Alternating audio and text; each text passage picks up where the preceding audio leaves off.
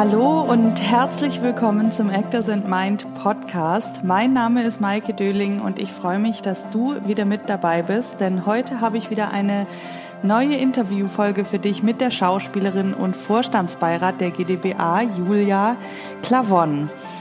Unser Thema heute ist natürlich Julias Weg der Potenzialentfaltung als Schauspielerin. Sie erzählt von ihren Anfängen, von drei wichtigen Wendepunkten in ihrer Karriere und welche Rolle ihr Bauchgefühl dabei gespielt hat.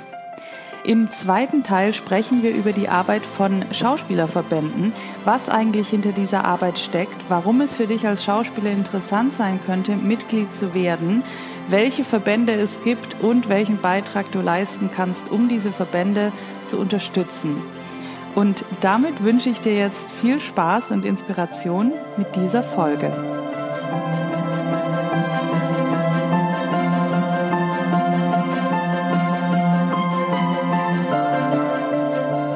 Heute darf ich wieder einen tollen Gast begrüßen. Es ist die Schauspielerin Julia Clavon, die seit kurzem auch Vorstandsbeirat der GdBA ist. Und mit ihr möchte ich heute natürlich über ihre Karriere sprechen, aber auch darüber, wie wir die Arbeitsbedingungen für Schauspieler verbessern können. Und damit, liebe Julia, begrüße ich dich herzlich im Podcast. Hallo, freue mich hier zu sein. Ja, schön, dass du da bist. Wie geht's dir heute? Mir geht's richtig gut. Schön. Ein so wunderschöner Tag. Wie ist das Wetter gerade in Deutschland? Äh, also hier in Dresden, wo ich gerade bin, in meinem mhm. Kleiderschrank. Aber wenn ich rausgucke, ähm, es, ist, es regnet. Aber ich finde es trotzdem schön, die Pflanzen brauchen es ja. Ja, das hat ja auch was Gemütliches manchmal. Magst du dich vielleicht auch gerne einmal kurz nochmal vorstellen für unsere Zuhörerinnen und Zuhörer? Genau, ja. Hallo, ich bin Julia. Ich bin Schauspielerin mit Leib und Seele und sehr vielen unterschiedlichen Standbeinen. Unter anderem bin ich leidenschaftliche Gewerkschafterin. Darauf kommen wir später zu sprechen. Sehr interessantes Thema. Aber zuerst kommen wir mal zu deiner Karriere. Wie begann dein Weg in die Schauspielerei? Womit fing das alles an? Das ist eine sehr komplexe Frage. Es gibt ja manche, ne, die können sofort irgendein Ereignis aufzählen, ne, was dann so der ausschlaggebende Punkt war. Bei mir hat sich das ganz langsam Stück für Stück entwickelt. Also ich würde mich mal so als ein sehr spezielles Kind beschreiben, so eine Mischung aus Clown und verpeilter Fee, also so sehr in meiner Fantasiewelt und so. Und ich habe mich einfach als Kind schon wahnsinnig gern verkleidet und wenn mir meine Mutter so Märchen vorgelesen hat, was sie sehr oft getan hat, dachte ich, aha, das macht man dann, wenn man erwachsen ist. Man ist dann in einem Märchen. So, das waren so die Anfänge, so. Und dann gab es einen kleinen Bruch bei uns in der Familie. Also ähm, meine Eltern haben sich getrennt und meine Mutter ist mit uns, da war ich noch in der Grundschule, bin ja in der DDR aufgewachsen, in Weimar. Also wir sind dann in den Westen geflüchtet, 89 noch. Und das war sehr turbulent und auch eine ziemlich heftige Erfahrung, ein, ein großer Einschnitt. Und ich würde so sagen, die äh, Kindheit war dann erstmal vorbei. So, und wir sind dann nach Köln gegangen und da war es so, dass ich Bücher und Filme wie so eine Art Flucht, glaube ich, also so eine, also so eine Flucht in so eine Fantasiewelt benutzt habe. Das war mir irgendwie ganz wichtig und da war eine ganz enge emotionale Bindung halt zu Geschichten eben da. So und dann habe ich auch angefangen mit einer Freundin Drehbücher, eigene Drehbücher zu schreiben und so, also mit neun Jahren, ne, ganz verrückt. Und dann sind wir wieder zurück nach Weimar, also zweiter Bruch. Also damit bin ich nicht so richtig klargekommen und habe mich dann eigentlich mehr in mich zurückgezogen. Also dann war ich irgendwie in meiner ganzen Teenie-Zeit übertrieben schüchtern. Also ich wollte Schauspielerin werden, unbedingt. So, also es war dann schon klar, aber ich habe es mich überhaupt nicht getraut. Also weder in eine Theatergruppe zu gehen, noch an der Schule ein Gedicht aufzusagen, habe ich sogar mal richtig schlimm geweint, weil ich so eine Angst davor hatte und das gleichzeitig so unbedingt wollte. Ja, war wie gesagt total verschüchtert und dass ich dann gedacht habe, na ja, machst du dann was hinter der Kamera, machst du ähm, Kamerafrau oder Regie oder Assistenzen oder so und gehst es mal ruhig an und dann ja, habe ich, wie gesagt, nicht dazu, zu diesem Herzenswunsch gestanden. Und meine Mutter hatte mich dann überredet, das zu studieren, was sie auch studiert hat oder sowas ähnliches. Fang doch mal an äh, ähm, mit äh, Sozialpädagogik, Gender Studies und so. Und ich, das hat mich gar nicht interessiert. Ich finde das ein tolles Thema, aber es hat überhaupt nichts mit mir zu tun. Und dann bin ich nach Berlin gegangen, erstes Semester, habe mich da eingeschrieben, habe gemerkt, das geht mir überhaupt nicht gut damit. Und ich bin dann richtig auch krank geworden, konnte dann irgendwann auch nicht mehr aufstehen und bin wirklich, man kann es so sagen, richtig zusammengeklappt. Und manchmal braucht man ja so einen absoluten Tiefpunkt, dass man merkt, nee, du musst jetzt zu dir stehen und deine Erfüllung, äh, deine Bestimmung erfüllen. So, es war ganz ähm, markant. Und dann habe ich gemerkt, also wenn ich jetzt nicht den Mut aufbringe und mich bewerbe an der Schauspielschule und ähm, diesen Weg gehe, dann ist das Leben nicht erfüllt. Dann ist es eigentlich vorbei, dann ist es nicht gelebt. So und dann mhm habe ich gesagt, gut, Plan, jetzt bewerbe ich mich erstmal an einer privaten Schauspielschule, weil die gingen sofort los. Und wenn ich dann sicher bin, dann bewerbe ich mich an staatlichen Schauspielschulen so. Und dann hatte ich mich da an der Fritz-Kirchhoff-Schule beworben und wurde auch genommen. Drei Tage vorher nichts gegessen und nicht geschlafen, aber es hat geklappt. Und dann erinnere ich mich in meinem zweiten Semester, also ich war nach wie vor sehr ängstlich, aber im zweiten Semester hatte ich als Zehnstudium Minna von Barnhem, da war ich Franziska. Und da ist sowas von der Knoten geplatzt, weil ich gemerkt habe, boah, macht das Spaß. Und ich bin dann so frei auch geworden und ähm, habe so das Gefühl, hier gehöre ich hin, das ist es, das ist genau das Richtige. Also hat sich dermaßen richtig angefühlt und es gab auch wahnsinnig viel positives Feedback.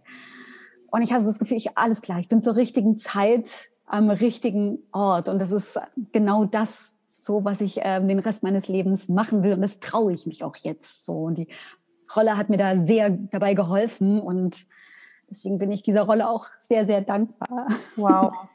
Ich würde gerne mal auf zwei Punkte noch eingehen. Du sagst, du hast, es gab dann so Momente, hast du dich dann eher so zurückgezogen ne, und bist dann nochmal so einen anderen Weg sozusagen gegangen, bis du diesen Tiefpunkt hattest. Kannst du im Rückblick sagen, was dazu beigetragen hat oder was das war, warum du dich dann zurückgezogen hast oder warum du den Mut auch nicht hattest, dein eigenes Inneres auszuleben sozusagen? Ich denke, das war so eine übertriebene Schüchternheit und durch die zwei Umzüge war ich auch nicht ganz bei mir, war ich so ein mhm. bisschen lost. Also das waren jetzt zwei große äh, Neuanfänge und in Köln war ich, sage ich mal, die aus dem Osten. Also man hat mir das überhaupt nicht anmerken lassen oder mich, mich spüren lassen. Ich wurde da sehr herzlich aufgenommen, aber trotzdem hatte ich für mich das Gefühl, ich bin so ein Außenseiter so. Und als ich dann von Köln zurück nach Weimar kam, war ich die aus dem Westen so und habe auch wieder nicht so ganz reingepasst so. Und ja, ich war irgendwie so ein bisschen verloren und mhm. deswegen halt übertrieben schüchtern. Das ist das eine und das andere ist, glaube ich, schon so eine spezielle Geschichte jetzt mit meiner Mutter, weil sie doch sehr, ah, wie soll ich das sagen? Ja, sie ist jetzt nicht so dominant, aber doch, also das, was die Eltern so sagen, man nimmt das ja eine Zeit lang schon, hm. jetzt nicht sagen wie das Wort Gottes, aber das hat eine enorme Kraft. Und wenn die Eltern äh, sagen, mach lieber das erstmal, was Richtiges und das andere als Hobby und einen nicht darin bestärken oder das erkennen, dass dann Potenzial ist, man glaubt das dann so. Ich, mhm. Also ich mhm. habe dann eher anderen geglaubt als mir. Ich habe mir nicht vertraut. Ich habe nicht auf meinen Instinkt, auf meinen Bauch gehört und ähm, ja dann auch bitter dafür bezahlt letztendlich. Ja, aber interessant auch, ne? Also ich, ich beschäftige mich gerade auch so ein bisschen mit dem, was Krankheiten machen, beziehungsweise was der Körper uns auch sagt. Ja. Dann sagst du, du bist krank geworden und das war so dein, okay, ich höre wieder auf mich, mein Körper hat es mm. mir auch mhm. gesagt. Ne? Ja. Und dann sagst du, dann ist der Knoten geplatzt bei Minna von Barnhelm. ja. Was war das? Kannst du das sagen? Was, oder was war das für ein Moment oder für eine Zeit? Oder was hat das vielleicht auch ausgelöst? Also es ist ja auch eine Komödie. Es ist ein, das leichte Fach. So also leicht, also alle sagen mal, Komödie wäre so leicht, ist es eigentlich gar nicht. Aber ähm, ja, es war einfach so voller Lebensfreude. Also mir hat das ganz viel Lebensfreude gegeben. ganz viel Energie und Sonnenschein. Es hat so Licht angezündet in mhm. mir. so und mir auch gezeigt, ach, ich habe ja Kraft und, und ähm, Energie und ich bin auch ein Wirbelwind, ich bin eigentlich total quirlig und vorher die ganzen Jahre, das war gar nicht wirklich ich, das war so ein, ein trauriges Mädchen, ja, ist sicherlich auch eine Seite von mir, so was melancholisches, tiefgründiges, aber ich habe auch, sage ich mal, den Wirbelwind in mir und auch ähm, ja, das, das Lachen, den Sonnenschein und das hat es mir gezeigt. Also ein mhm. ganz wichtiger Kern meiner Persönlichkeit kam damit äh, mhm. zum Vorschein. Mhm. Mhm. Voll schön. Also du heißt äh, für mich, du heißt, das heißt, ähm, für mich klingt es so, dass du halt in dem Moment deine ja, deine Kraft, deine wirklich tiefe Kraft wieder gespürt hast. Und wenn ja. wir das spüren, dann ist es ja auch ja. leichter, dem wieder hinterherzugehen, dem auch zu vertrauen. Mhm. Wie ging es denn dann weiter? Also bist du dann, das, das war ja noch auf der Schauspielschule, wie mhm. ging es dann weiter? Wie gesagt, ich wollte ja eigentlich dann noch auf eine staatliche Schule. Ich hatte mhm. es dann mhm. auch probiert. In, in Leipzig bin ich auch eine Runde weitergekommen. Dann hat man mir aber gesagt, da war ich erst 20 oder 21, ich wäre jetzt eigentlich schon zu alt. Und dann habe ich mich, das bereue ich heute echt, einschüchtern lassen davon und verunsichern lassen. Und dann habe ich gesagt, na gut, wenn das schon zu alt ist, dann mache ich lieber meine, das war ja auch eine gute äh, private, äh, ähm, auch etablierte Schule, mache ich die erstmal zu Ende und, und äh, versuche es so. Heute denke ich, ah, ich hätte lieber, hätte ich doch mal die große Runde gemacht an den äh, staatlichen Schulen. Warum habe ich das nicht gemacht? Es gibt ja welche, die probieren es 15 Mal und werden dann irgendwann genommen, weil mir hat zwar damals jemand gesagt, ähm, es ist später egal, auf welcher Schule du warst. Wenn du gut bist, ähm, guckt da keiner drauf. Ich sehe das aber heute anders man wird schon von anderen Theatern eingeladen. Ne? Es ist schon wichtig, äh, welche Schule, wird schon geguckt, was da auf dem Lebenslauf steht. Mhm. Klar, wenn man dann eingeladen wird und man überzeugt die, dann ist gut. Ne? Aber wenn mich jemand um Rat fragen würde, würde ich schon sagen, geh lieber, also versuch es zumindest äh, auf einer staatlichen Schule. Mich mhm. ärgert es, dass ich es nicht wenigstens versucht habe. Andererseits war ich damit 21, 22 fertig mit dieser Schauspielschule und das war mein großes Plus so, weil ich dann einfach ähm, eine sehr junge Absolventin war und dann ging es auch echt gut weiter. Noch in meinem letzten Semester hatte ich ein Kinderstück am Bremer Theater, was ja auch ein gutes äh, Stadttheater war. Und das war, ah, das war richtig, richtig toll, weil es auch noch mein, mein, eins meiner Lieblingsmärchen war als Kind, Mio, mein Mio von Astrid Lindgren. Mhm. Und das war eine wahnsinnig schöne Erfahrung, da so reinzuschnuppern in diesen Theaterzauber. Genau, und danach war ich am Maxim Gorki Theater für eine Gastproduktion am Schauspiel Köln. Ich dachte, ach, jetzt geht das munter so weiter. Und dann war so die Frage, arbeite ich jetzt weiter als Gast oder gehe ich fest an ein Theater? Und ja, wenn man so auf der Schauspielschule ist, man wird so darauf trainiert, fest an ein Haus zu gehen, weil sonst bist du keine richtige Schauspielerin.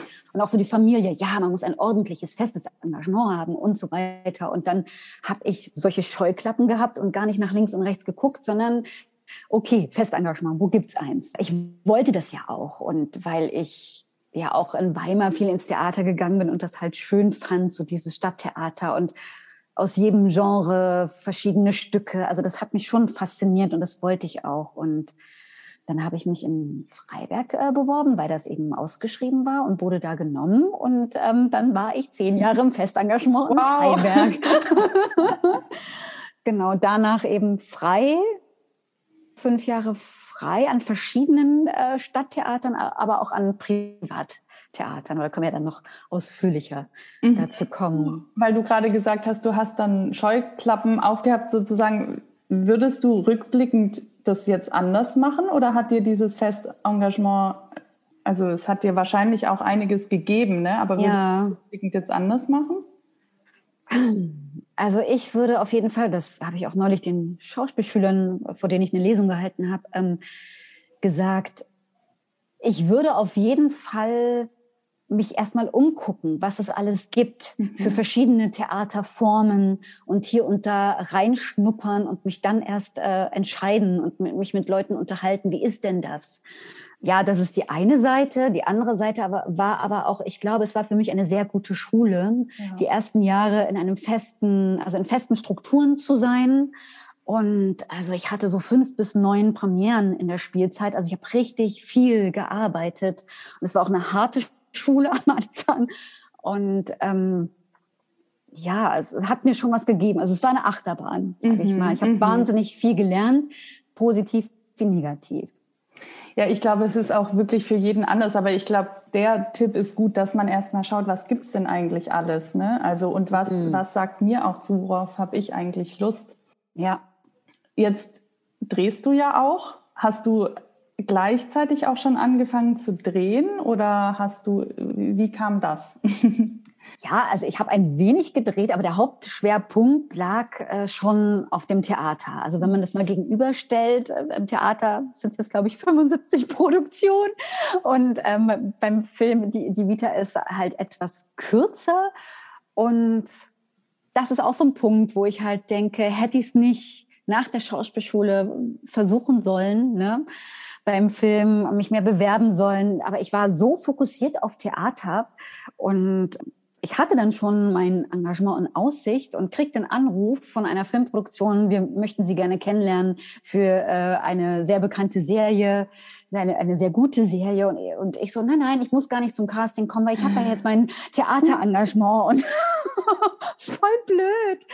Und ähm, jetzt ärgere ich mich, dass ich diese Chance nicht genutzt habe. Aber wie gesagt, es hat ja immer alles seinen Sinn. Mhm. Und auch später also wie gesagt, in Freiberg ist man ja echt weit ab vom Schuss. Also ich habe da zwar Kurzfilme gedreht und Werbung gedreht und, und ähm, kleinere Sachen gemacht und äh, auch ähm, Tagesrollen gehabt, aber man kommt ja nicht wirklich weg ne, aus so einem Festengagement, äh, weil man ja die ganze Zeit eingeplant ist. Und ähm, ich habe dann auch eine andere Anfrage abgesagt. Und zwar war das zu der Zeit, da hatte ich gerade das Gretchen gespielt und sollte auch wieder zum Casting. Das wäre gewesen in der Endprobenwoche Faust. Und ich dachte, nee, also das ist jetzt die Chance meines Lebens, Gretchen. Ich komme aus Weimar, Goethe und Schiller. das muss ich mal gespielt haben. Ich habe die Rolle auch sehr geliebt und habe dann auch das abgesagt. So und jetzt erst ne, seitdem ich freischaffend bin, geht das mehr in die Richtung. Und eigentlich seit diesem Jahr, ich habe mich nochmal richtig dahinter geklemmt und jetzt gehen da gerade richtig tolle Türen auf. Ich darf leider noch nicht drüber reden, weil es noch nicht ganz offiziell ist. Aber mich erwartet eine sehr schöne Sache. Oh, schön. Also bin ich ja schon jetzt sehr gespannt. Ja. Was würdest du denn sagen, gibt es irgendwie einen Bereich, wo du mehr zu Hause bist? Also Film war ausschlaggebend auch für mich, wie gesagt, diesen Beruf überhaupt zu ergreifen, weil das mhm. das erste war, womit ich in Kontakt gekommen bin. Theater aber auch, aber dann erst überraschend. Also Theater hat mich erst äh, wirklich ergriffen, nachdem ich auch wirklich Theater gespielt habe. Mhm. Dann war ich halt wirklich verliebt und habe dann, wie gesagt, erstmal Film hinten angestellt. Aber in den letzten Jahren hat sich das immer mehr gemeldet. Hallo, da ist noch ein ganz großer Traum, der möchte bitte gelebt werden. Hm. Deswegen, ich möchte mich gar nicht entscheiden müssen. Ja. Ich möchte beides machen. Das, das wäre so mein Ideal, dass man äh, am Theater als Gast ist und so nebenbei drehen kann. Mhm ist, mhm. ist ja auch möglich. Ja, ne? machst du ja auch ja. im Grunde. Aber ich muss sagen, also ich habe jetzt dafür auch erstmal alles an Theater abgesagt. Ich, hab, ich traue mich das gar nicht zu sagen. Fünf Theaterangebote jetzt abgesagt, so über den Sommer, weil ich sagte, nein, ich konzentriere mich jetzt mal eine Zeit nur auf Film und auf Filmakquise, damit das auch, mit da meine ganze Energie, mein ganzer Fokus mhm. da ist. Und das mhm. hat sich ja jetzt auch gelohnt. Ja, ich finde das interessant, weil es ist ja auch wieder so ein, ich, ich sehe dann immer das, das große Ganze, weil du als Kind ja auch dieses Ding hattest, erstmal den Umweg und dann doch wieder dieses, diesen Wunsch gespürt, dann bist mhm. du auf die mhm. Schauspielschule und jetzt ist es auch wieder so, bist einen Weg gegangen und dann kommt aber nochmal ein tiefer Wunsch hervor. Das ist, ich meine, das mhm. ist ja bei uns, also bei mir genauso, dass sich dann bestimmte Wünsche dann irgendwann zeigen, dann, wenn es dran ist. Ja. Was bedeutet denn, du hast dich richtig dahinter geklemmt? Was hast du getan für die Filmkarriere? Ähm, einfach alle möglichen Coachings, Kamera-Acting-Coachings gemacht jetzt ein neues About Me gedreht, mir da richtig viel Zeit genommen. Ähm, ich habe jetzt neue Szenen gedreht oder bin noch dabei. Also eine ist schon fertig, zwei werden noch gemacht.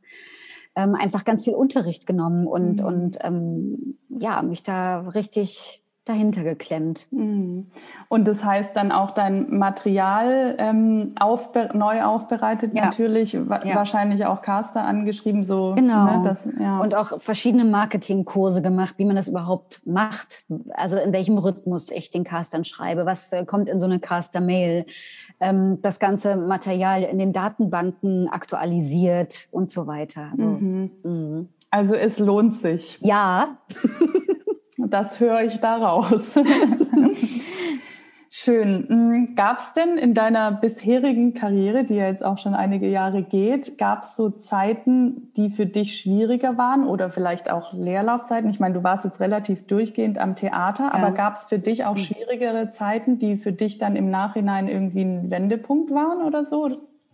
Ja. Erzähl mal. Mehrere, wenn ich die alle äh, erzählen darf. Ich, also ich würde jetzt mal drei Wendepunkte rausnehmen. Der erste Wendepunkt war, also ich war am, äh, im Festengagement und wie gesagt, es waren äh, Lehrjahre, sind keine Herrenjahre, wie man so schön sagt. Es war eine, eine ziemlich harte Zeit und ich hatte so das Gefühl, ich kann man hat so ein Bild von mir oder so Vorurteile oder ich war so sehr in diesem Blondinenfach, so die junge, mhm. naive Blondine und ähm, kam mir irgendwie so nicht gesehen vor. Und dann ist es nicht durch mich, sondern durch ein äußeres Wunder passiert, dass äh, meine Konkurrentinnen am Theater alle zur gleichen Zeit schwanger waren. Mhm. Und ich sozusagen eine Spielzeit lang alles mitgenommen habe, was geht. Und da war eine Rolle dabei. Das war eine Uraufführung. Ich muss sie einfach nennen. Ich, Grete Bayer, Mörderin, war der Titel über die letzte Frau, die in Sachsen hingerichtet worden ist mhm. aufgrund eines Mordes. Also eine wahre Geschichte äh, von einer ganz tollen Autorin geschrieben.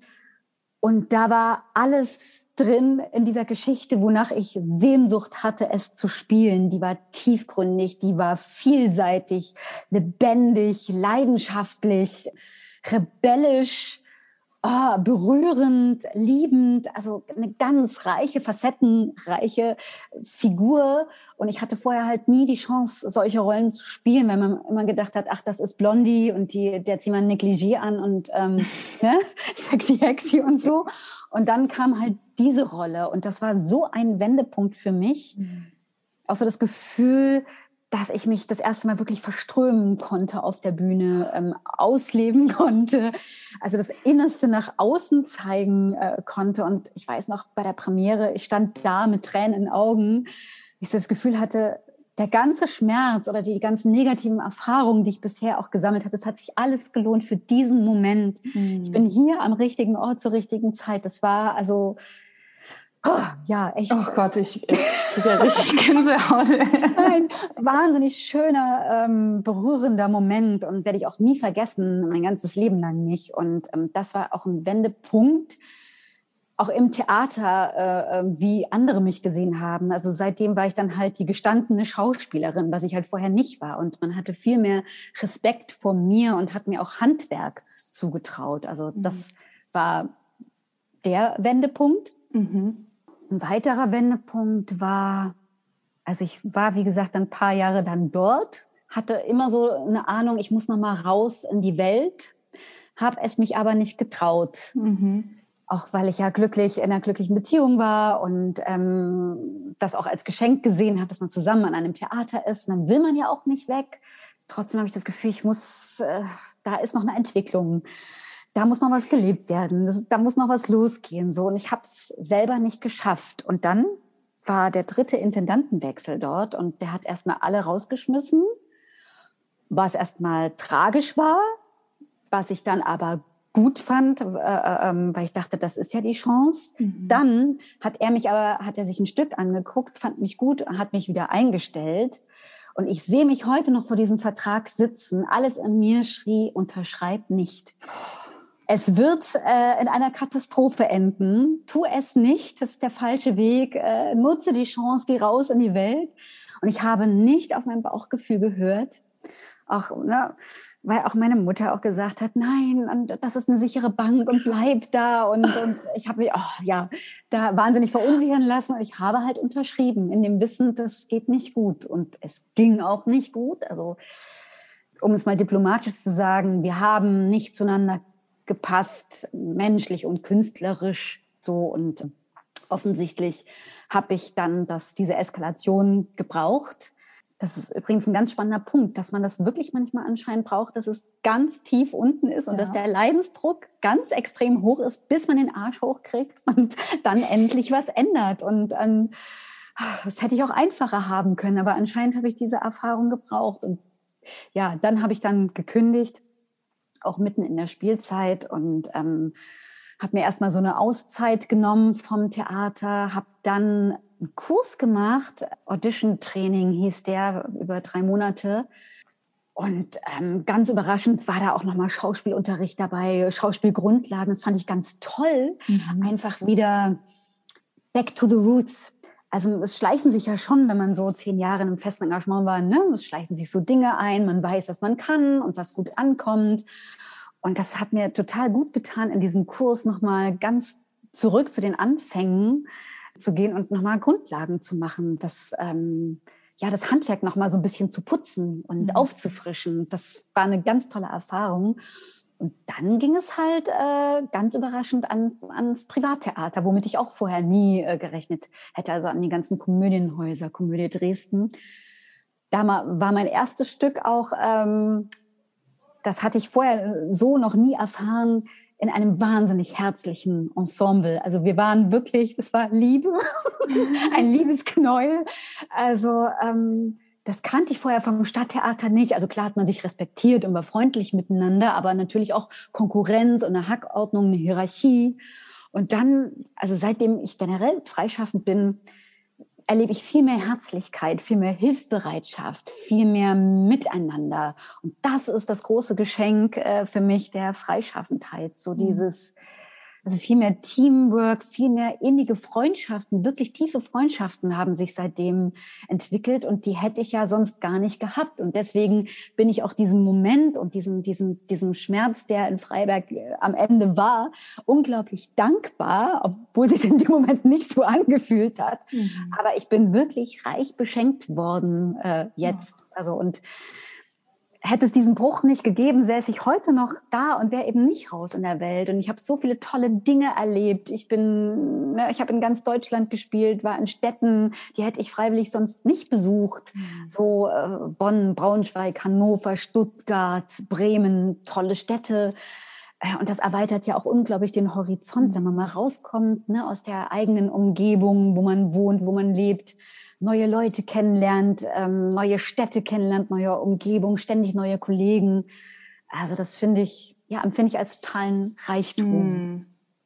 Voll schön, aber ich finde es auch ähm, interessant, also wir kennen, glaube ich, alle diese Momente, wo wir ein Bauchgefühl haben und doch anders, also trotzdem nicht aufs Bauchgefühl ja. hören.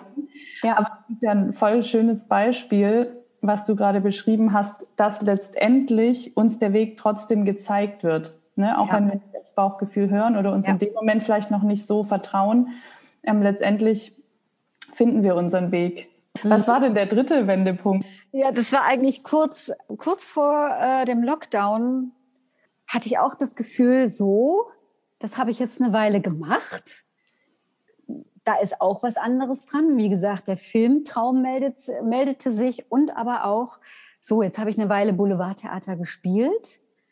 Ich mhm. habe aber so Sehnsucht nach ach, ein Schwert in die Hand nehmen und in die Schlacht ziehen, also nach mehr Leidenschaft und mehr Tiefe und mehr, ja, mehr, mehr, nach mehr Tiefgang.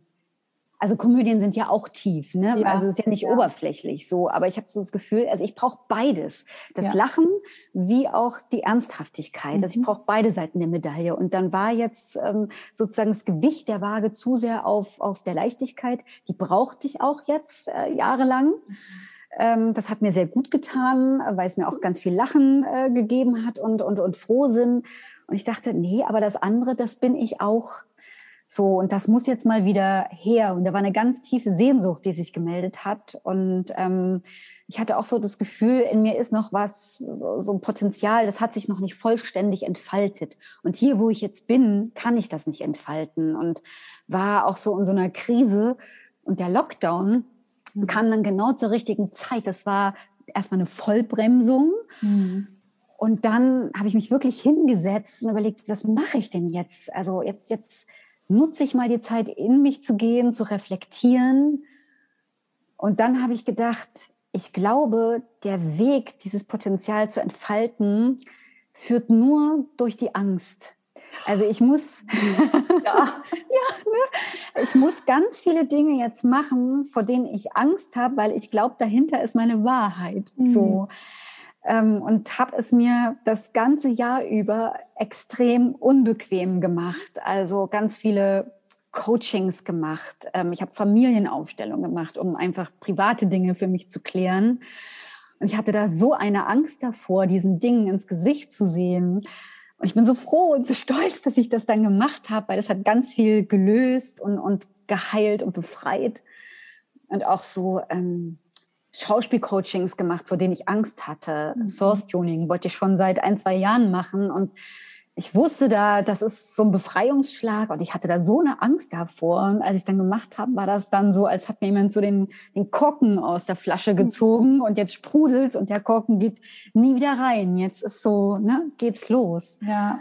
Ganz, ganz spannend, weil das sind, du hast gerade nämlich zwei Richtungen angesprochen. Das eine ist so, ähm, also durch die Angst durch, das sage ich auch immer und mache ich auch selber, ne, permanent, mhm. ständig. Ähm, auch ich weich manchmal aus und schieb Dinge vor mir her, Ewigkeiten. Ähm, aber ich fand es gerade interessant, weil du gesagt hast, einerseits hast du dein Privatleben angeguckt, beziehungsweise deine privaten Themen. Und ich finde das extrem wichtig, weil das ist ja, wenn wir in einem Lebensbereich irgendwo unten sind oder uns der Lebensbereich blockiert, das hat halt auch was mit der Karriere zu tun, weil ja. wir blockieren uns dadurch. Ja. ja.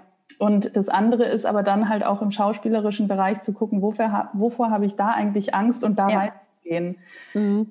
Ähm, genau, du hattest mir nämlich ja auch schon mal erzählt, glaube ich, dass du auch einen Mental Coach hast. Gibt es etwas, was dir so, vielleicht so ein, zwei Dinge, die sie oder er dir mitgegeben hat, die wichtig waren für dich? Ja, also ich hatte zwei Coaches äh, da letztes Jahr. Zwei Sachen. Also er hat gesagt, wenn du mehr Schiller in deinem Leben willst, lies mehr Schiller. Mhm. Also mhm. beschäftige dich einfach damit. Das kommt dann schon. Ich so, hä, wie, wenn ich das jetzt lese? Naja, wart mal ab. Mhm. Also, aber sinnbildlich, jetzt nicht nur Schiller lesen, sondern alles das, was man eben ja. machen will, wovon man träumt.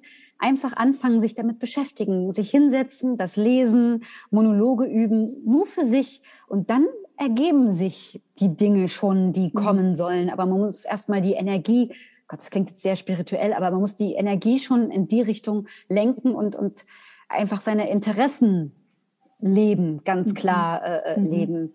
Das und sie hat zu mir gesagt, das passt eigentlich auch äh, dazu, also weniger den Fokus auf, was will ich nicht oder wovon will ich weg, sondern wo will ich hin. Ja. Darauf den Fokus, weil ich bin zu meiner Coaching gegangen, weil ich dachte, ja, wie finde ich Engagements äh, oder ein, ein, ein schöneres Umfeld oder, oder wie gehe ich mit Arschlöchern um oder mit, mit, äh, mit, mit ähm, mit schwierigen äh, Situationen am Theater, mit, mit Konkurrenz oder mit, mit arroganten Regisseuren. So, und dann hat sie auch gesagt, darauf lenken wir jetzt gar nicht unseren Fokus, was mhm. du nicht willst, sondern mhm. wo findest du die Leute, die zu dir passen, mit denen ja. du dich verstehst und die Umgebung, die richtig äh, für dich ist.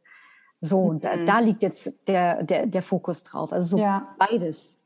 Sich voll und ganz damit zu beschäftigen, was man will mhm. äh, seinen Interessen nachgehen und aber auch auf, auf Leute zugehen, die, die einen interessieren, die so ticken wie man selbst. Mhm. also mehr auf die Dinge zugehen, proaktiv zugehen, ja, ja. würde ich jetzt so sagen. Und was ich noch sagen muss, generell zu Coaching. Ich habe ja auch vorher ganz viele Bücher gelesen von Laura Marlina Seiler und äh, Christian Bischoff und, und, und äh, Tobi Beck und ach, alle möglichen mhm. Sachen. Und das ist das eine, aber so ein, so ein Live-Coaching zu machen und wirklich auch an den Dingen zu arbeiten und es sich wirklich ungemütlich zu machen und sozusagen das ja, mit einer Handlung zu verbinden, ist nochmal was anderes. Dann tut ja. sich viel mehr, als wenn man es nur liest. Weil ich habe eine Weile auch gedacht, ach, wenn ich mich damit beschäftige, dann passieren schon die Dinge. Nee, nee, man muss ähm, das aktiv mhm. auch machen.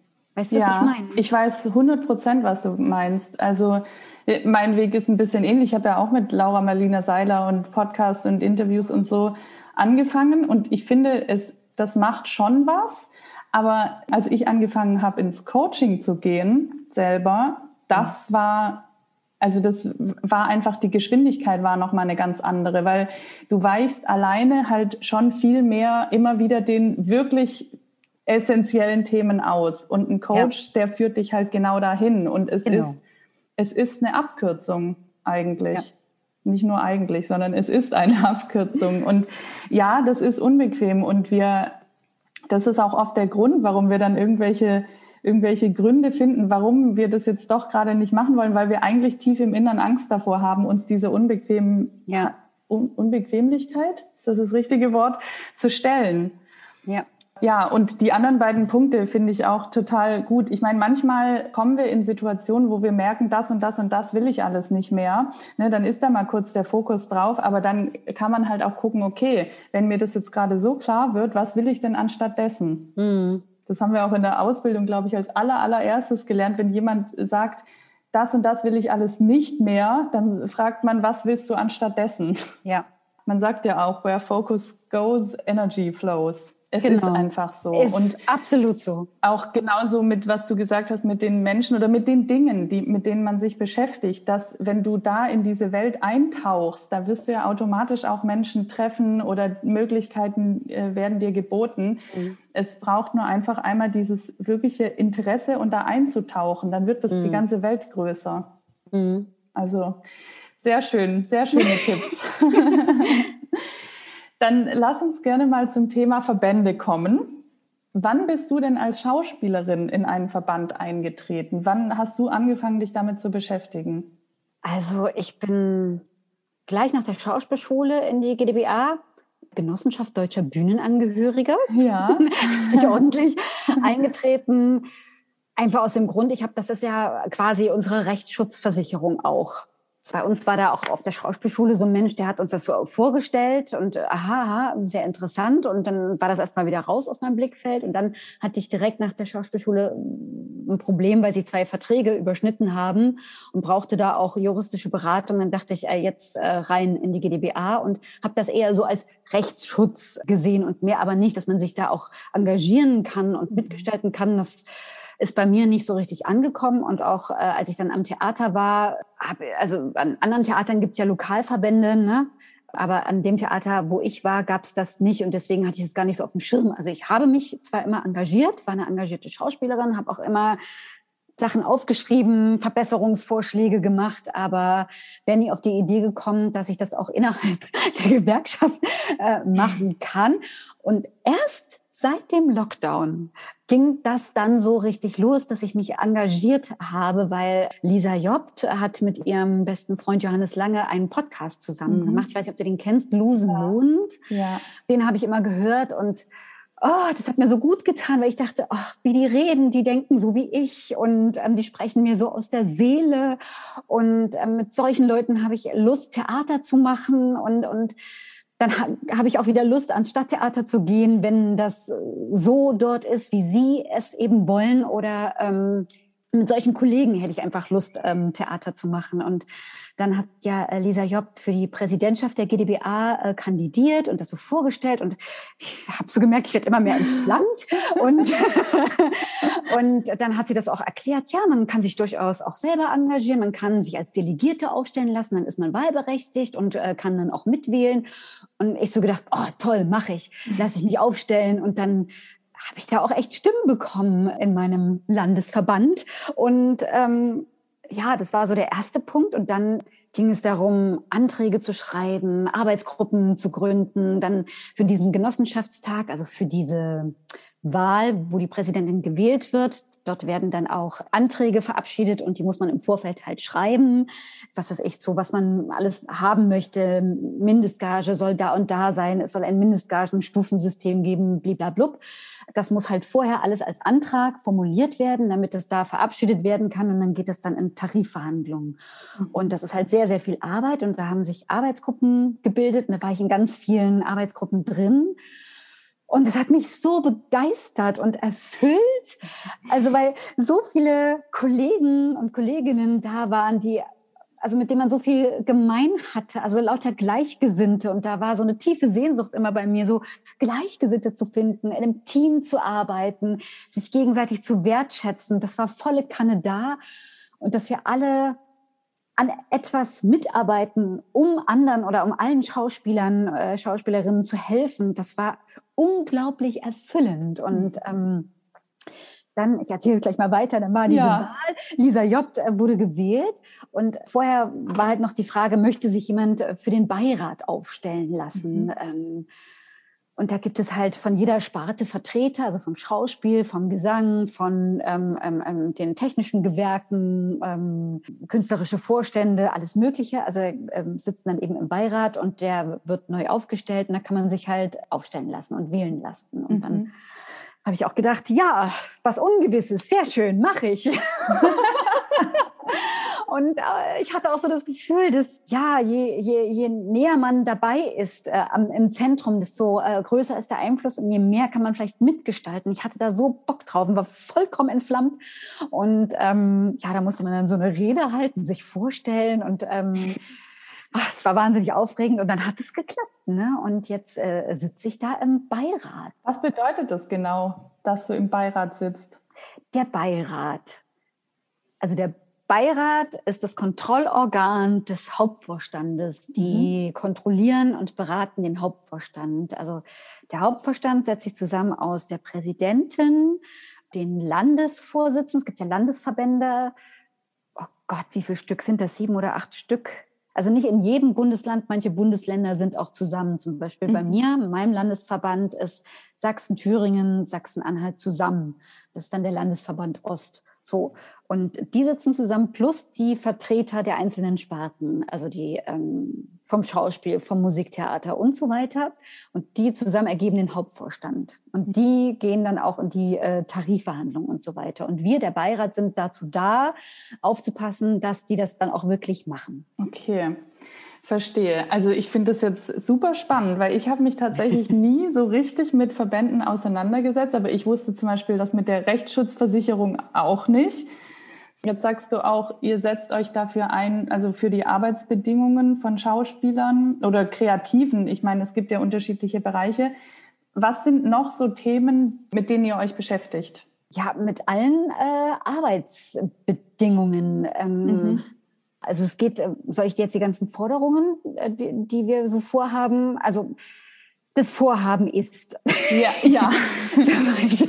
dass die Mindestgage angehoben wird mhm. zum Beispiel, dass mhm. es auch ein Mindestgagenstufensystem gibt, also dass nicht nur die Anfänger mehr bekommen, sondern auch gestaffelt natürlich auch die, die fünf, zehn, zwanzig Jahre am Theater sind, also äh, mhm. äh, angepasst mehr bekommen, dass die Arbeitszeiten humaner werden, denn es gibt ja auch Kollegen, die Kinder haben und es braucht ein bisschen verbindliche Absprachen, Ruhezeiten müssen eingehalten werden, ausreichend freie Tage, mehr Mitspracherecht, weil es ja nach wie vor so ist, es gibt jemanden, der das entscheidet und alle anderen führen es aus. Es wäre ja schön, wenn die, die Hierarchien etwas flacher wären und die Spartensprecher zum Beispiel mit an gewissen Entscheidungen beteiligt sind, dass vielleicht sogar wie in Krefeld das Ensemble äh, sich seinen Leiter wählt und nicht mhm. äh, umgekehrt.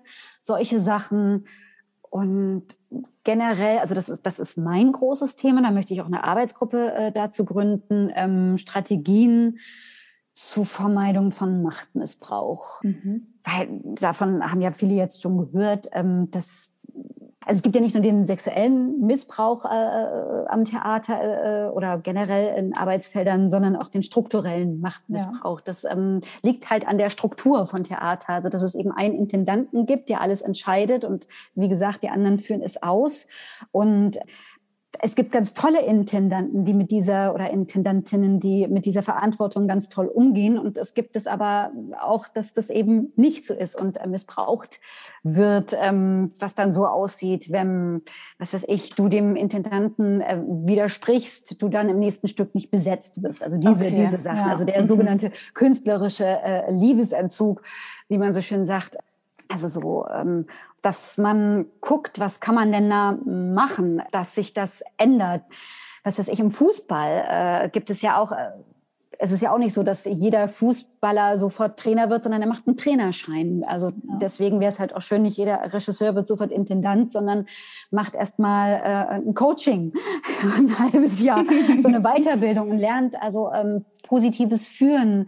Und ähm, ja, dass, dass Leute eben lernt, dass Angestellte eben auch wachsen, wenn sie gefördert werden, wenn sie bestätigt werden, wenn sie gewertschätzt werden, dass man nicht nur schreien muss und unterdrücken muss und eine Atmosphäre der Angst schafft, sondern dass es fürs Theater vielleicht viel besser ist, also wenn eine freie, offene, herzliche, ja, energetische Atmosphäre herrscht. Und wie kann man, also dass man eben Strategien entwickelt, wie man das herstellen kann. Mhm. Dass nicht alles so endet, äh, ich weiß nicht, ob ich mich jetzt klar ausdrücke, aber ähm, jetzt ne, diese ganzen Fälle, die jetzt so an die Presse gegangen sind, muss es denn immer so, so enden, mhm. dass, äh, dass so lange sich die Dinge aufstauen und dann ähm, ähm, wird es veröffentlicht und jemand steht am Pranger, Ne? Also ich verstehe das, aber ist das die Lösung? Wollen wir das nicht von vornherein vermeiden, dass es so weit kommt? Mhm. Und auch wenn es äh, so ist am Theater, gibt es vielleicht irgendwo eine Meldestelle, ähm, wie die Themis zum Beispiel jetzt.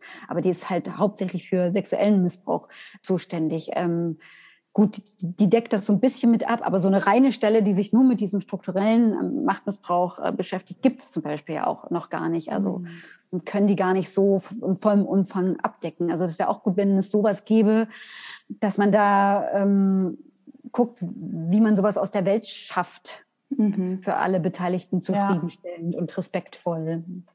Total wichtig. Also ja. im Grunde, wo du jetzt gerade gesprochen hast, ich sehe dann das Theater, es ist im Grunde wie eine Firma. Ich meine, ein, ja. in der Firma ein guter Leader ist auch oft in einem Coaching. Ne? Also ja. Leadership ist ja auch gerade ein sehr interessantes Thema. Was, was ist eigentlich Leadership und wie genau. kann man äh, die Menschen so guiden, dass sie auch wachsen und nicht ständig klein gehalten werden? Und vor allen Dingen dann ist der Respekt ja auch viel größer. Ja, ja. Also so ist es auch bei allen Regisseuren, die ich bis jetzt hatte, die, die nicht geschrien haben, die ganz frei waren und die mir vertraut haben. Da bin ich aufgeblüht und die, die habe ich wirklich in mein Herz geschlossen ohne Ende, während äh, die, die äh, geschrien haben und, und gedemütigt haben, die, die hasst man ja und die, die, die also ich finde die auch schwach. Da verliere ich auch meinen Respekt. Also die erreichen eigentlich mit dieser Art genau das Gegenteil. Vielleicht muss man das mal spiegeln. Ja, absolut. Ich meine, letztendlich ist es ja für alle Beteiligten äh, schöner, wenn ein gemeinsames Projekt entsteht und Kunst entsteht, anstatt irgendwelche Strukturen, die da im Weg stehen ja. Ähm, und der Kunst eigentlich dann auch im Weg stehen. Ja. Und es soll ja auch für alle erfüllend sein, die Arbeit, nicht ja. nur für den Chef ja. oder für den, für den Leiter des jeweiligen Stückes. Also ähm, ich möchte ja auch mich entfalten ähm, ähm, mhm. in der Arbeit und nicht nur ein Mensch. Also, also, dass es mehr eine gemeinsame Produktion ist und nicht jemand verwirklicht sich und alle machen mit und sind dann praktisch nur Schachfiguren oder folgsame Soldaten. So. Mhm. Aber da haben wir als Schauspieler und Schauspielerinnen auch eine Verantwortung, dass wir das auch formulieren. Ja. Also kann ich sagen, so, die, die, die Leitung soll in Zukunft bitte so sein. Wir selber müssen auch lernen, unsere Ansprüche äh, zu formulieren und unsere ja, Kritik und, und unsere Wünsche. Ja, ja. ja die meisten haben halt leider Angst, dass sie nicht mehr besetzt werden oder sich ins Auszuschießen, wenn sie halt was sagen. Aber es ist ja, finde ich, immer die Frage, wie man etwas formuliert. Ja. Gegen konstruktive Kritik ist ja nichts zu sagen. So. Mhm.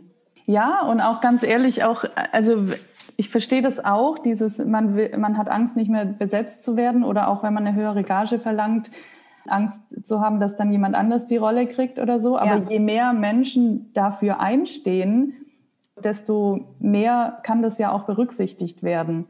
Und mhm. ich kenne es aber auch so, dass einfach, das habe ich auch schon öfter im Podcast gesagt, die, und das war bei mir auch so, wenn jemand wirklich für sich eingestanden hat, fand ich das immer viel interessanter und meistens gab es auch das Geld dann oder ne, je nachdem, wonach derjenige auch gefragt hat, ist es vieles dann möglich, wenn man diesen Schauspieler wirklich haben will. Ja. Wie kann man denn jetzt dich oder euch im Verband unterstützen bei dieser Arbeit? Ja, man kann äh, zum Beispiel eintreten einfach. Mhm, mhm. ja, also je größer die Gewerkschaft ist, ja, desto stärker ist sie. Und es gibt ja nicht nur die GdBA, es gibt ja auch den BFFS, der hauptsächlich ja. für die Filmschauspieler ist. GdBA ist jetzt hauptsächlich für Theaterschaffende, sind ähnlich strukturiert. Bei beiden hast du einen Rechtsschutz und Rechtsberatung und, und beides funktioniert halt auch nach dem Solidarprinzip. Also ähm, alle zahlen ein und die, die es benötigen, nutzen. Also da, ne? Mhm. alle sind dabei, damit auch alle was davon haben. Und je mehr dabei sind, äh, desto stärker äh, und kräftiger ist halt die Gewerkschaft. Ja, und ähm, ja. desto höher ist auch die Durchschlagskraft bei Tarifverhandlungen. Mhm. Ne, weil ähm, zum Beispiel die GdBA geht ja auch demnächst wieder in Verhandlungen mit ähm, dem Bühnenverein und da geht es halt wirklich darum, um die Erhöhung der Mindestgage und wirklich um dieses Mindestgagenstufensystem. Und wenn bis dahin halt die ähm, Gewerkschaft gewachsen ist, desto äh, aussichtsreicher ist es dann halt. Mhm. Du hast halt einfach bessere Verhandlungschancen, ja. wenn du mit einer großen Gewerkschaft hinter dir da ankommst, als mit nur einem kleinen Teil. So, mhm. das kann man unterstützen. Dann gibt es ja auch noch das Ensemble-Netzwerk. Das ist jetzt ähm, ein äh, Verein. Ich würde sagen, oder wir sagen immer, dass das Ensemble-Netzwerk zur GdBA steht wie die Grünen nee, wie Greenpeace zu den Grünen. Mhm. Also das eine ist sozusagen das politische Instrument, das andere sind die Aktivisten. Also mhm. wenn man jetzt zum Beispiel Lust hat, eher auf Aktionen, auf Think Tank, auf bunte Aktionen, so kannst du ja auch auf, auf Missstände aufmerksam machen. Ne? Und die ja. GdBA ist dann halt äh, das Organ, was, was es dann halt umsetzt. Mhm. Aber mhm. ich würde ja einfach eintreten, das ist eine Möglichkeit und vor allen Dingen, also sich, was man immer machen kann, ist sich informieren. Das finde ich halt ganz wichtig. Also das mhm. finde ich ist auch wirklich Eigenverantwortung, dass du dich informierst über deine Rechte, dass du vielleicht, wenn du nicht eintreten willst, aber dann, dann frag jemand, frag mich, weißt du, äh, informiere dich äh, über deine Rechte und über die verschiedenen Vertragsformen. Also dass, dass, dass man einfach ein aufgeklärter Mensch ist, ein aufgeklärter Schauspieler, Schauspielerin, dass du genau Bescheid weißt über die Vertragstypen und äh, Kündigungsschutz und Pipapo, also informieren, das finde ich halt mhm, ganz wichtig. Mhm. Und was man noch machen kann, ist äh, generell sich einfach grundsätzlich solidarisch zu verhalten unter KollegInnen. Ja. Ja. Also weniger Konkurrenz, mehr Miteinander. Mhm. So. Äh, ja, absolut. Also es gibt, du hast gerade gesagt, also klar, die GdBA und den BFFS, das sind die beiden großen, ne? Oder gibt ja. es gibt ja Verdi, gibt es auch noch, manche sind auch im mhm. Verdi. Und das Orchester hat einen ganz eigenen Verband, VDO. Ja, aber ich würde jetzt für uns Schauspieler, Schauspielerinnen, würde ich sagen, ist, wenn man in eine Gewerkschaft eintreten will, die GdBA oder der BFFS, ja, ähm, wo ja. ich auch Mitglied bin seit einem Jahr, empfehlenswert. Und okay, also und das eine ist im Grunde gibt es keinen Riesenunterschied, sondern das eine ist eher für Film und das andere eher für Theater, richtig? Ja, ja. Also wenn man jetzt ähm, hauptsächlich Film macht und nur ein bisschen Theater spielt, äh, kann, kann, man auch im BFFS sein, weil ich auch Kollegen habe, die ähm, auch mit dem BFFS die ähm, Theatersachen klären. Also mhm. jetzt gerade in der Corona-Zeit okay. waren wurden ja auch einige Gagen nicht gezahlt und da hat sich der Rechtsanwalt der, äh, des BFFS auch darum gekümmert. Kannst du sagen, wie gerade so die Lage ist mit den Arbeitsbedingungen? Also hat sich da schon was getan? Ist es schlimmer geworden? Wie, wie ist da die aktuelle Situation nach deiner Einschätzung? Ich sehe einen Umbruch, eine Aufbruchsstimmung. Mhm. So würde ich es beschreiben. Mhm. Es findet ein Umdenken statt ich habe gerade sehr viel Hoffnung, so dass es sich zum Besseren wendet. Jetzt natürlich auch ähm, dadurch, dass Lisa Jobt äh, Präsidentin ist, designierte Präsidentin und einfach eine riesen Modernisierungsagenda mitbringt und sehr viel Tatkraft und ich das Gefühl habe, ja, wirklich das Gefühl habe, dass das dann auch umgesetzt wird und zügig umgesetzt wird und auch der Bühnenverein sich auch schon offen für Verhandlungen gezeigt hat, habe ich wirklich das Gefühl, da könnte was gehen. Mhm. Dann gab es auch tolle äh, Ereignisse in letzter Zeit, zum Beispiel am Theater Bremen gab es ja jetzt spontan eine, äh, ich weiß nicht, ob du das mitgekriegt hast, ähm, Gagenerhöhung am Theater, weil die ein ähm, das ganz geschickt gemacht haben äh, über den Haushalt der Stadt, dann Gelder locker gemacht und das so begründet, die eine, wie hieß es, Verhinderung von prekären Beschäftigungsverhältnissen. Irgendwie so wurde das im Haushalt begründet. Mhm. Und jetzt hat das Theater, also die Angestellten des Theater Bremen, haben eine äh, deutliche Gehaltserhöhung bekommen, Gagenerhöhung. Das ist jetzt erstmal auf zwei, drei Jahre begrenzt. Aber das ist jetzt erstmal so ein Modellversuch. Und ich hoffe halt, dass das Schule macht. Und ja. ähm, Lisa Jobt hat in ihrer Rede auch gesagt, also Geld ist da, man muss es halt nur finden. Es wird immer so, so gesagt, ne, es ist kein Geld da und wenn wir Schauspieler mehr Geld verlangen, ähm, bricht die ganze Theaterlandschaft zusammen und so ist es nicht.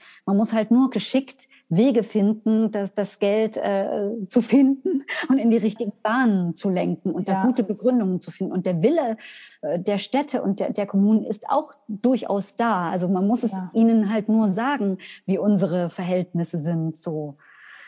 Oh, das ist so ein guter Punkt. Es ist, es ist wirklich, es ist eigentlich egal in welchem Bereich, aber äh, auch bei mir früher, ne, Geld war immer da, wenn jemand die Hand gehoben hat und ja. gesagt hat, was er möchte. Aber wenn ja. keiner sagt, was ja. er will, dann, ja, woher sollen die, also die Leute lesen ja auch nicht die Gedanken so und sind dann wahrscheinlich noch froh, wenn keiner was sagt. Aber wenn genug Leute die Hand heben, ohne jetzt krass zu rebellieren, sondern einfach mal zu anfangen zu kommunizieren, ja. finden sich Möglichkeiten und dann ändert sich auch was. Ja.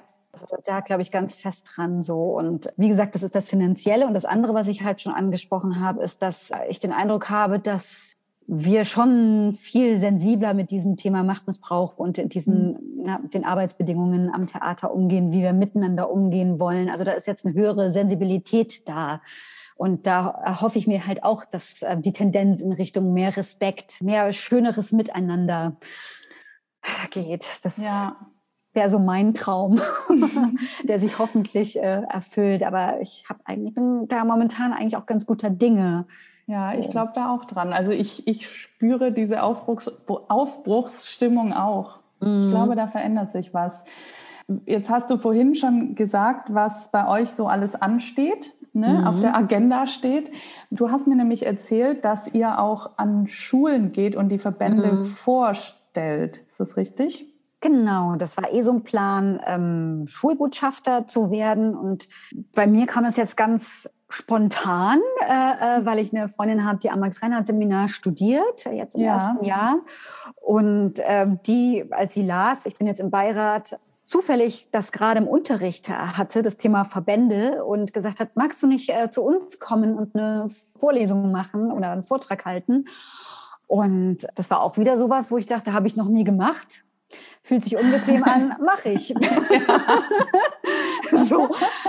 Und dann ähm, haben wir uns, äh, was auch sehr schön war, äh, zusammengeschlossen zu einer kleinen Gruppe mhm. ähm, und haben halt zusammen gemeinsam diesen Vortrag äh, ausgearbeitet. Und das war halt wieder eine schöne Erfahrung mit ähm, Kolleginnen, ähm, die ich nicht unbedingt alle kenne, die aber auch das Gleiche wollen und sagen, ja, das ist wichtig und ich will auch Vorträge halten, dann lass uns den gemeinsam machen da merkt man gar nicht, dass das viel Arbeit ist, weil es einfach so Spaß macht und jeder trägt was bei und hier, ich habe noch die Idee und guck mal da den Artikel und das könnte noch mit rein oder hier, ich helfe dir bei der Präsentation, du kannst es mit mir üben und also das war wahnsinnig, hat wahnsinnig viel Spaß gemacht, an diesem Vortrag und dieser Präsentation auch zu arbeiten. Ich habe ja auch noch nie mit PowerPoint gearbeitet und so und per Zoom und Bildschirm freigeben und diese Präsentation machen. Da dachte ich, um Gottes Willen, wie schaffe ich das? Aber es ging. Also ich war da gut vorbereitet und das war jetzt sozusagen der erste Testlauf. Und aus diesem Vortrag, den ich jetzt gemacht habe, entwickeln wir jetzt einen Vortrag, den wir dann alle nehmen können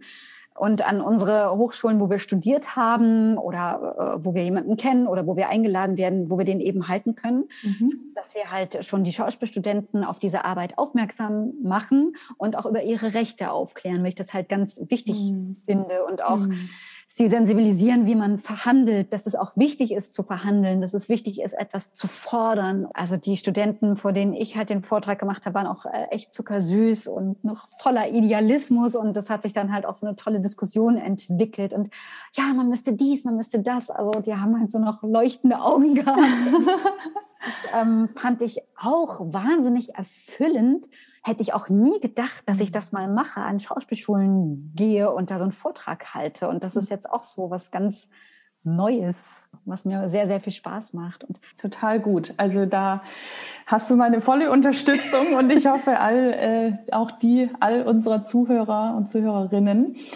Jetzt kommen wir zum Ende unseres Gesprächs. Gibt es noch irgendwas, was ich jetzt heute nicht gefragt habe, was du gerne noch mitgeben möchtest? Also ich kann nur jetzt zusammenfassend nochmal sagen, was ich jetzt das Wichtigste finde, zurückblickend, ist auf den Bauch zu hören, unbedingt, bester Ratgeber. Dann, das hat Christian Bischof so schön gesagt, in allem, auch in den schlechten Erfahrungen, das Learning zu sehen. Also was, was soll ich jetzt daran lernen? Mhm. Das ist einfach diese, diese scheinbar schlechte Energie umwandeln in eine produktive Energie und proaktiv sein, also nicht meckern, machen und immer gucken, äh, was ist jetzt mein Handlungsspielraum. Also nicht mit sich den Dingen so ergeben und mit den Umständen sich so zufrieden geben oder abzuwarten, was jetzt kommt, sondern selber handeln, mhm. selber auf die äh, Dinge zugehen. Mhm. So würde es jetzt Das ist ein sehr guter Punkt. Den möchte ich auch gerne nochmal betonen, weil, weil ich, ich sehe es tatsächlich auch, dass viel zu viel auch Umstände so lange ausgehalten werden, bis man sie selber nicht mehr erträgt. Aber eigentlich ja. ist der Frust, den wir haben, oder die negative Emotion oder Unzufriedenheit, das ist eigentlich schon der Wegweiser, dass man in, irgendwo in Aktion treten soll, anstatt es ja. so lange auszuhalten und sich als Opfer dessen zu fühlen. Ja, und man kann ja auch immer nach Lösungen suchen. Wenn ich ja. unzufrieden bin mit, mit den Gagen, ja, dann kann ich doch, äh, was weiß ich, mich jetzt hier engagieren und, mhm. und daran äh, mitwirken, dass sich was ändert. Und dann habe ich das nämlich umgesetzt. Dann bin ich nicht reaktiv, sondern proaktiv, genau. weil ich genau. ähm, an ja. einer Veränderung mitarbeite. Das meine ich. Mhm. So. Total. Ja, ja danke schön.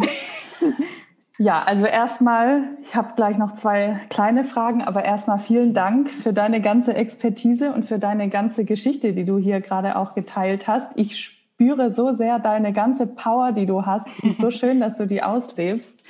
Und ja, jetzt die Frage, was, was steht jetzt bei dir demnächst an? Sowohl beim Verein, das hast du ja gerade auch äh, schon gesagt, als auch mhm. schauspielerisch, zumindest das, was du erzählen darfst. Wo kann man dich sehen, hören, also, mitkriegen? Was ich dir auch im Vorgespräch schon gesagt hatte, dass ich jetzt gerade mein ganzes Material aktualisiert habe und noch weiter aktualisiere. Also ich drehe gerade mein neues äh, Showreel und mein About Me habe ich jetzt schon und bin auch gerade dabei, auch einen eigenen Kurzfilm ähm, vorzubereiten und dafür Gelder zu beantragen, eben auch ähm, proaktiv. ja. Dann habe ich jetzt gerade äh, einen kleinen Kurs gemacht, einen Workshop, werde auch jetzt demnächst wieder einen Workshop machen und werde hoffentlich bei Toi Toi Klopf auf Holz ähm, äh, Drehtage haben im Juli und August, auf ja. die ich mich schon sehr freue.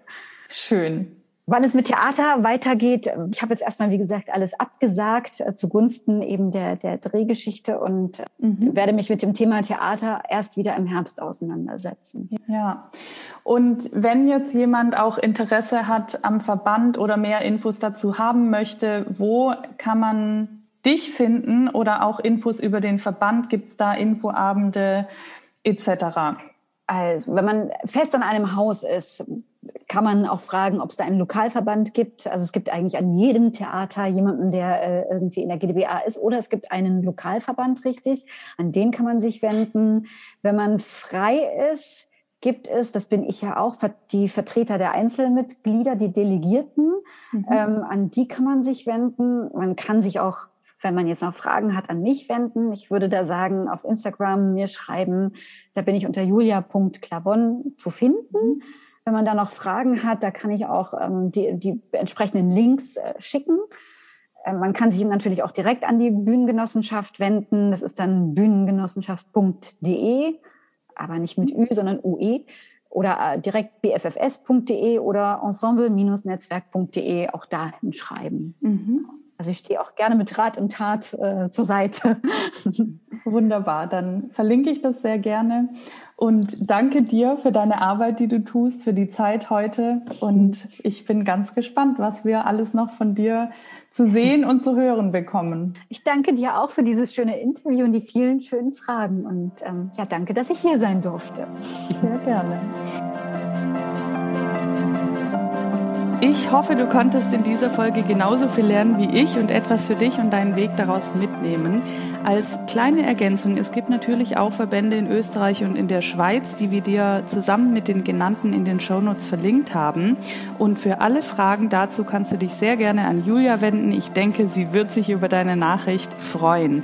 Wir würden uns natürlich auch freuen, wenn du uns dein Feedback zu dieser Folge oder deine Gedanken mit uns teilst. Das kannst du sehr gerne bei Instagram unter dem Post zur heutigen Folge oder als direkte Nachricht tun.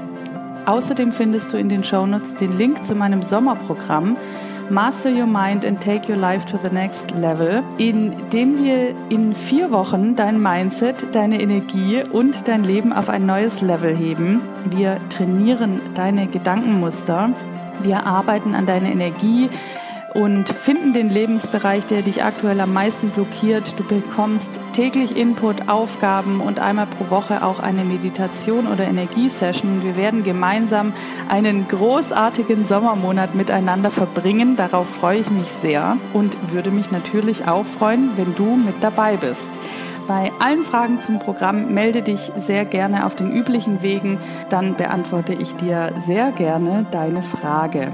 Damit wünsche ich dir jetzt einen wunderschönen Tag oder Abend und ich würde mich freuen, wenn du auch bei der nächsten Folge wieder mit dabei bist.